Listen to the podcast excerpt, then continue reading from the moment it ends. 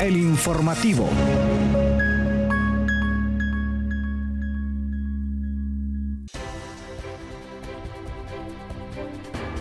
Bienvenidos y bienvenidas a una nueva edición del informativo en este inicio de semana. Desde la cabina de Radio Comunica les saluda Yuri Vargas en compañía de Keilin Espinosa y en controles Hugo Duarte. Gracias por sintonizarnos.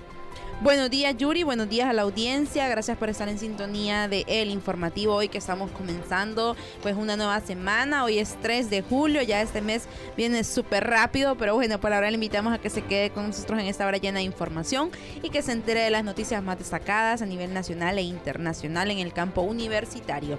De inmediato vamos a pasar con los titulares. Titulares.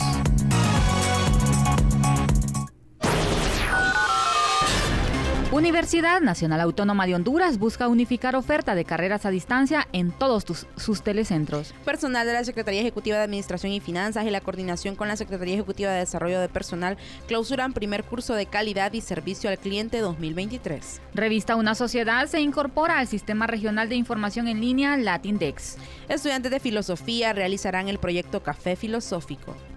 Centro de Políticas Públicas y Transparencia realiza simposio Líderes que Transforman el Mundo. El Campus Coto amplía instalaciones para el beneficio estudiantil.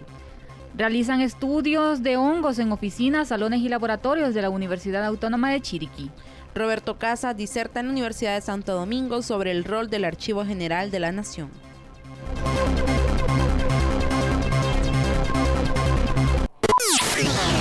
Noticias Puma. Iniciamos la sección de noticias nacionales en el informativo contándoles que la titular de la Dirección de Innovación Educativa, Marta Quintanilla, informó que la Universidad Nacional Autónoma de Honduras busca unificar en el corto plazo la oferta de carreras a distancia en todos sus telecentros. Esto con miras a incrementar la matrícula en la institución y recuperar a los miles de estudiantes que desertaron durante la pandemia de COVID-19. La propuesta fue discutida esta semana durante la décima jornada de reflexión de la modalidad virtual y los telecentros de la UNA y será presentada en los próximos días ante los directores de centros regionales, la Vicerrectoría Académica, la Rectoría y la Junta de Dirección Universitaria. En la actualidad, los telecentros de la UNA adscritos a los centros regionales del litoral atlántico, Curla, Valle de Sula, UNABS y Occidente Curoc, Está compuesta por las licenciaturas en ecoturismo y pedagogía y los técnicos universitarios en microfinanzas, administración de empresas cafetaleras, más la licenciatura en desarrollo local liderada por una TEC Aguán mediante la modalidad semipresencial con mediación virtual, por lo que se eh, ubican como los pioneros en este tipo de oferta que se busca eh, pues sea unificada a nivel nacional.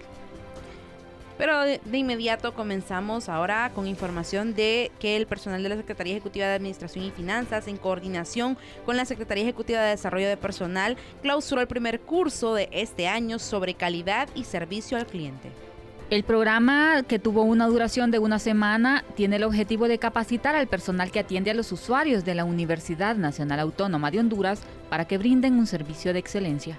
Al respecto, Patricia Díaz, instructora del Instituto Nacional de Formación Profesional INFOC, explicó que durante la capacitación se tocan temas actitudinales, ya que estos conocimientos están considerados como las habilidades blandas. Además, agregó, es importante que los participantes puedan interiorizar una nueva cultura de atención al cliente que muchas veces incide directamente en la imagen de las instituciones. Este programa se ofrece mediante un convenio entre la máxima casa de estudios y el INFOC y este primer curso presencial del año se dividió en dos grupos, mismo que tuvo una participación de 34 funcionarios de la unidad en mención y que esperamos pues que se sigan desarrollando e incentivando este tipo eh, pues de proyectos. Y que los conocimientos que se comparten y se adquieren durante esos procesos de formación pues realmente sean puestos en práctica, ya que en todos los espacios, tanto públicos como privados, es muy común llegar a las ventanillas, a los escritorios y que, que, traten mal a las personas que llegan. Entonces, eh, qué bueno que se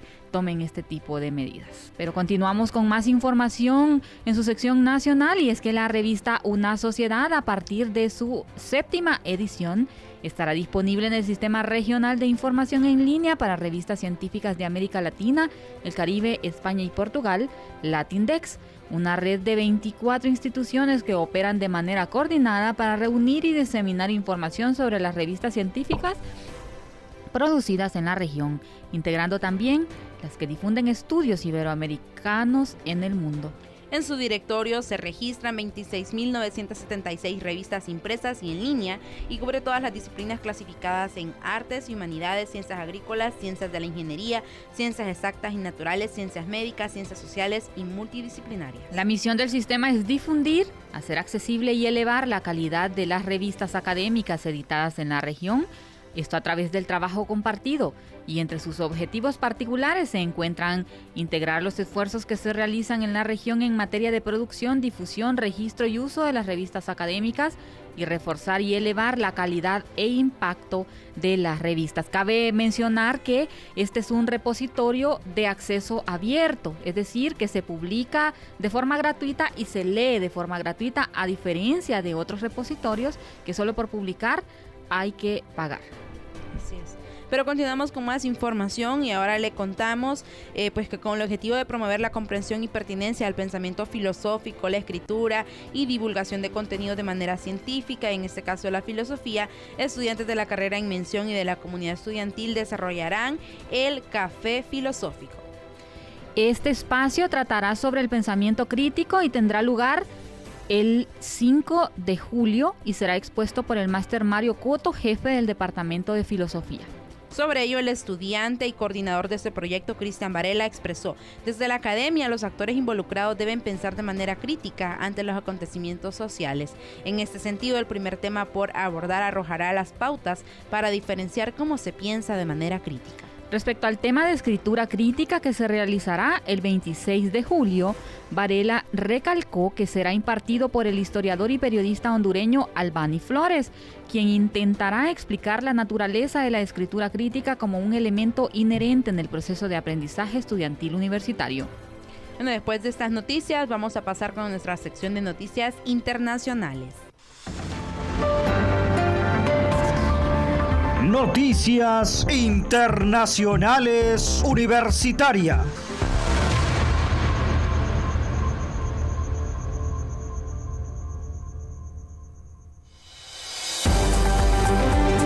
Iniciamos la sección internacional del informativo con noticias desde Panamá, donde los días 27 y 28 de junio, el Centro de Políticas Públicas y Transparencia de la Vicerrectoría de Extensión realizó en la modalidad presencial el simposio Líderes que transforman el mundo, inspirar para evolucionar. Esta actividad va dirigida al Centro de Políticas Públicas, de líderes de empresas privadas, funcionarios públicos con responsabilidad en la gestión pública y miembros de la sociedad civil.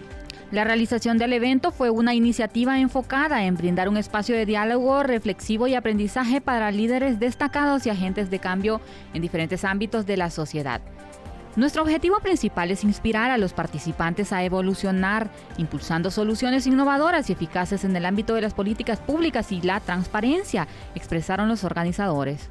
Es importante destacar que el evento contará con la participación de reconocidos expertos de España e Italia, académicos y profesionales en el campo de la geopolítica, la geoeconomía, las políticas públicas y la transparencia, quienes compartirán sus conocimientos, experiencias y mejores prácticas. El periodo de inscripción eh, pues ya está abierto. Continuamos con más noticias internacionales ahora desde Costa Rica, donde en el marco de las celebraciones del 50 aniversario de la Universidad Nacional, realizadas en la sede Brunca el 1 de junio anterior, se inauguraron nuevos edificios en el campus Coto. Yalile Jiménez, decana de la sede Brunca, expresó, nos encontramos aquí llenos de alegría y gratitud para inaugurar estas hermosas instalaciones del Campus Coto, el cual abrió sus puertas a la comunidad en el 2004, aquí en el extremo sur de, la de Costa Rica y pues la universidad necesaria pretende y comprometida eh, con las personas de la región. Para Janet Valverde, presidenta del Consejo Universitario, 50 años permiten visualizar sistemáticamente el presente para continuar construyendo una institución dinámica y reafirmar el compromiso de los visionarios que construyeron esta maravillosa institución llamada Universidad Nacional. Según Jiménez, los primeros cursos se ofertaron en 1978 en Ciudad Neily, de depender de préstamos de instalaciones para abrir clases a contar con este hermoso auditorio, un edificio con 11 aulas, laboratorio de idiomas, laboratorio de informática, pues es un gran paso, definió la funcionaria. Enhorabuena por la UNA de Costa Rica, porque realmente para una educación de calidad también se requieren instalaciones de calidad. Continuamos con más noticias internacionales ahora desde Panamá. Y es que el estudiante de la licenciatura en biología con énfasis en microbiología de la Facultad de Ciencias Sociales, Josía Sánchez, actualmente se mantiene desarrollando su proyecto de investigación titulado Evaluación de las especies de hongos en el aire de las oficinas administrativas de la Universidad Autónoma de Chiriquí, mediante análisis microbiológico por microscópicas directas para optar por su título como licenciado.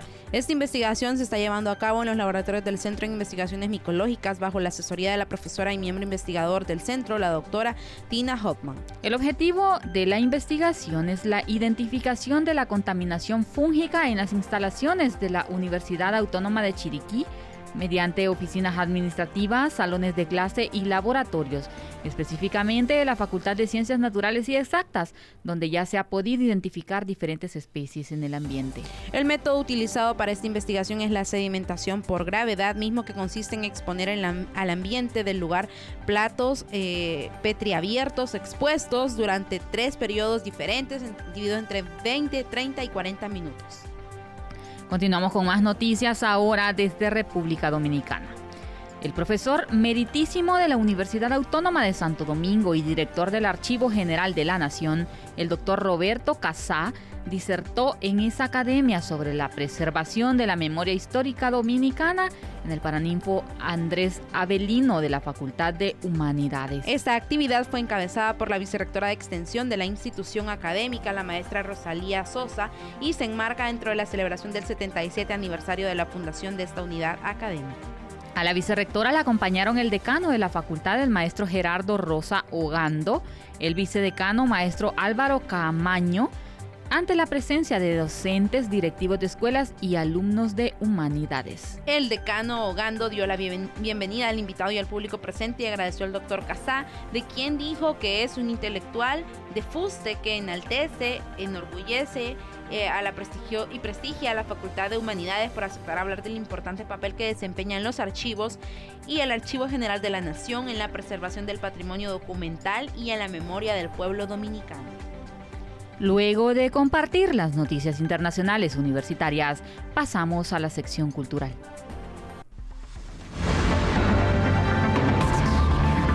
Cultura universitaria.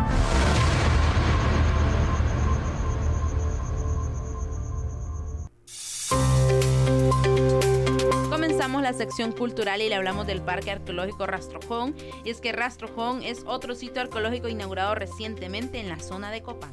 Al igual que el puente y río amarillo, con este último pues este último posee características similares por estar situado sobre las faldas del denominado Cerro del Puma. Está ubicado dos kilómetros al noroeste del Parque Arqueológico de Copán, en la zona occidental de Honduras. Se estima que fue fundado hace unos 1300 años por miembros de la nobleza y militares mayas. El parque lleva el mismo nombre, Rastrojón, como lo han llamado los habitantes de la zona en los últimos 50 años. Este nombre, según los investigadores, en lengua maya significa Cerro del Jaguar o Cerro del Jaguar Precios. El Parque Arqueológico Rastrojón fue descubierto casi por casualidad en 1979 por un grupo de investigadores que estaban desarrollando trabajos geográficos y de mapeo en el área perteneciente a la civilización maya de Copán, uno de los destinos turísticos más importantes de nuestro país, Yuri, por sobre todo ese potencial histórico, arqueológico, que guarda, eh, que, que nos invita a conocerlo y a conocer estas culturas que habitaron antes. Es patrimonio de la humanidad y está situado en el occidente de nuestro país pero lastimosamente muchos aún no hemos tenido el placer de ir a conocer. Continuamos con más noticias culturales. Ahora le vamos a hablar sobre las aguas termales de Gracias, Lempira una de las principales atracciones de este bello municipio de Honduras. Y es que es uno de los sitios turísticos más visitados en Gracias y el sitio de aguas termales más famoso de Honduras y también reconocido a nivel internacional. Y es que forman parte de las 30 eh, maravillas de Honduras, ocupando el séptimo lugar en la lista. La ciudad colonial de Gracias es la cabecera del departamento del Empira. Se ubica en la zona occidental de Honduras, a una distancia aproximada de 270 kilómetros de nuestra ciudad capital. Gracias es muy visitada por su gran riqueza natural, histórica y cultural. Además es uno de los municipios más antiguos de Honduras y en sus cercanías se encuentra el majestuoso Parque Nacional Montaña de Celaque. Además, gracias fue sede de la audiencia de la Real Audiencia de los Confines en 1544 y ahí pues su valor como ciudad colonial y además de esto está claro por sus legendarias aguas termales. ¿Será que nos vamos a gracias? ¿Será? Un chapuzón a gracias. Un chapuzón calientito. Luego de compartir con nuestra audiencia las noticias más relevantes en cultura universitaria, pasamos a las noticias de salud. Prevención, enfermedades y tratamientos médicos en salud Radio Comunica.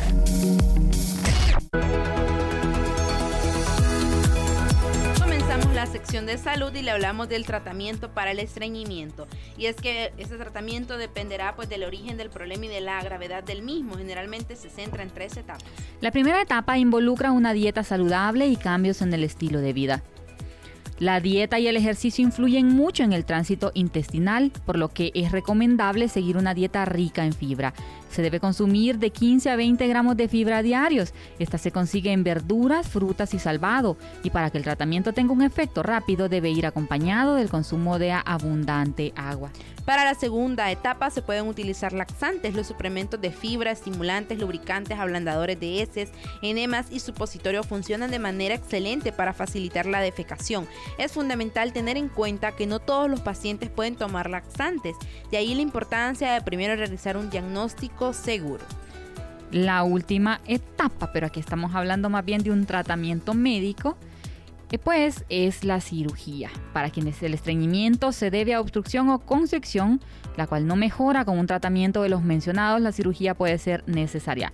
Esta consta de la extirpación quirúrgica de parte del colon si el movimiento de las heces fecales por el intestino es demasiado lento, pero rara vez es necesaria la extracción de todo el colon, así que mejor comer saludable, comer eh, balanceado, comer variedad de, de frutas, de vegetales, tomar bastante agua para evitar tener que someterse a un tratamiento de este tipo. Sí, sobre todo Yuri, que en este caso el coloproctólogo, que es el experto que trata esta área, pues son muy poquitos los que hay en el país. De hecho, hace como dos o tres años el coloproctólogo del Hospital Escuela se jubiló y según tenía entendido después no había otro profesional con esta especialización. Entonces, evitar llegar a estos temas porque incluso ni encontraríamos un profesional eh, pues adecuado y preparado en esta área es muy difícil. Entonces, es mejor cuidarnos.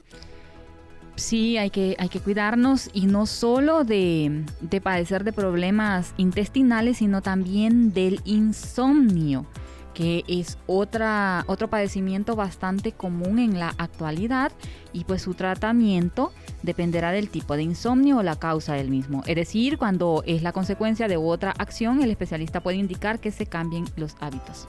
Ahora bien, en general podemos indicar los tratamientos siguientes para eh, ayudar a disminuir el insomnio. En primer lugar tenemos cambios en el estilo de vida y es que se estima que la falta de sueño de un 25% de los casos puede deberse a malos hábitos.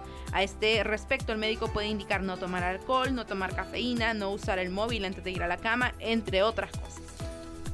Eh, otra, otra manera pues de tratar este padecimiento esta falta de sueño es el uso de productos naturales o medicamentos, ya que es posible que el médico indique el uso de medicamentos para ayudar a relajar al paciente y de este modo lograr un descanso reparador. Los somníferos pueden contribuir a establecer un horario para dormir, sin embargo, pues lo ideal es evitarlos y buscar tratamientos naturales, pues el organismo cada vez se va volviendo más dependiente y por ende la dosis se debe ir aumentando.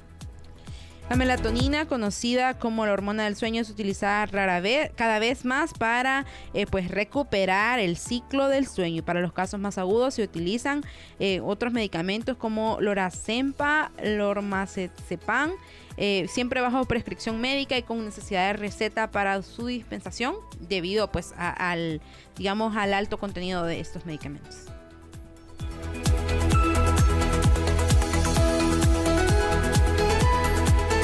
Continuamos ahora con la información en el campo deportivo. Deporte Universitario. Teófimo López recibió oficialmente el cinturón de campeón del mundo de los superligeros. La Organización Mundial de Boxeo, OMB, luego del triunfo del hondureño el pasado mes de junio ante el escocés Josh Taylor, hizo la entrega oficial del cinturón de campeón del mundo en la división de los superligeros al atleta. El acto se llevó a cabo en Puerto Rico con la presencia del presidente de este organismo, Francisco Balcarcer, además de la presencia de ex campeones mundiales, algunos prospectos de la Isla del Encanto, entre otras personalidades. La entrega oficial del cinturón al campeón mundial de las 140 libras se produjo 22 días después de haberle dado una cátedra de boxeo al flamante ex campeón indiscutido de la división Josh Taylor, llevándose la victoria por decisión unánime. Sin embargo, días después, pues el hondureño anunció su retiro de este deporte. Sí, me imagino que le hicieron entonces temas como de homenaje, pero pues enhorabuena, nos enorgullece todo el trabajo que, que hizo Teófimo López en el boxeo y ojalá que se sigan muchas cosas positivas y que siga poniendo en alto el nombre de nuestro país.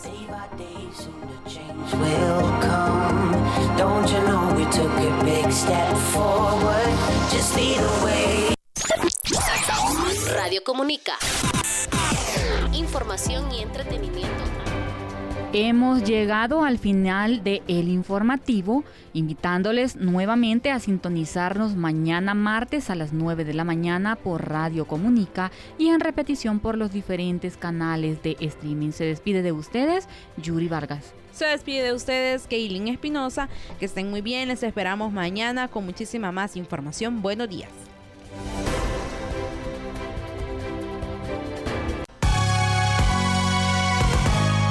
Esto fue El Informativo.